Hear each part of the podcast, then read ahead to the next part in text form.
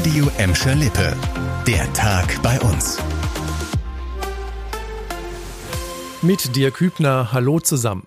Viele Pendler und andere, die heute unterwegs waren, brauchten mal wieder starke Nerven. Ein Unfall und eine Stellwerksstörung sorgten in Bottrop und Gelsenkirchen für größere Verkehrsprobleme. Los ging es am Vormittag in Bottrop-Boy. Um kurz vor halb elf waren auf der Kreuzung an der B224 Horsterstraße ein Bus und ein Auto zusammengekracht. Durch die Wucht des Aufpralls durchbrach der Bus eine Schutzplanke aus Metall und prallte dann gegen eine Ampel. Dadurch fiel die komplette Ampelanlage für mehrere Stunden aus. Die Kreuzung musste teilweise gesperrt werden. Die beiden Fahrer wurden bei dem Unfall leicht verletzt.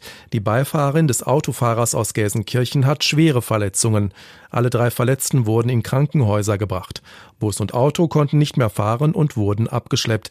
Den Sachschaden schätzt die Polizei auf 57.000 Euro.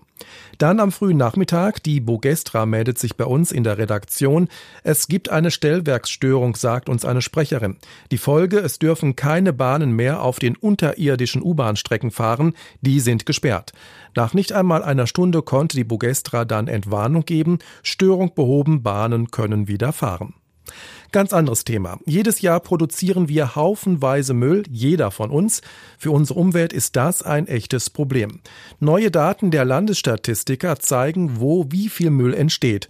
Und dabei kommt jetzt heraus, die Bottropper produzieren den meisten Müll bei uns. Im vergangenen Jahr kam auf jeden Einwohner im Bottrop im Schnitt 591 Kilogramm Müll. In Gelsenkirchen waren es nur 477 Kilo, im Kreis Recklinghausen mit Gladbeck 543. Den größten Anteil unseres Abfalls machen Haus- und Sperrmüll aus. Danach kommen Bioabfälle und Wertstoffe. Es gibt aber auch eine gute Nachricht. Im Langzeitvergleich sind die Müllmengen bei uns deutlich gesunken. 2020 gab es allerdings eine Steigerung, weil wegen des Corona-Lockdowns viele Menschen mehr zu Hause waren. Stichwort Corona-Lockdown. Die Innenstadt von Gelsenkirchen-Bur hat wie viele andere Innenstädte auch schon mal bessere Zeiten gesehen. Die Pandemie, aber auch der Onlinehandel waren und sind für viele Geschäfte vor Ort eine Belastungsprobe. Viele Kunden kommen nicht mehr und das merken dann auch die Gastronomen. Seit einiger Zeit tut sich aber einiges, vor allem rund um den Burschen Dom. Ein neues edles Café hat schon eröffnet.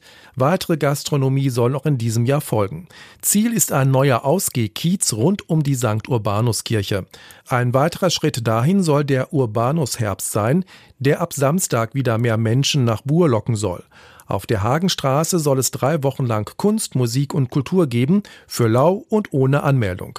Dazu wird die Straße zwischen Michaelshaus und dem Lokal ohne Namen gesperrt und 34 Sitzmöglichkeiten auf den Parkstreifen aufgebaut. Das Ganze ist erstmal als Test gedacht.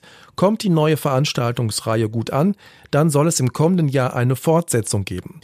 Insgesamt kann die Stadt Gelsenkirchen für den Urbanus Herbst über 40.000 Euro Fördergeld ausgeben. Hoffentlich ist es gut angelegtes Geld. Bur kann einen neuen Aufschwung gut gebrauchen. Das war der Tag bei uns im Radio und als Podcast. Aktuelle Nachrichten aus Gladbeck, Bottrop und Gelsenkirchen findet ihr jederzeit auf radio und in unserer App.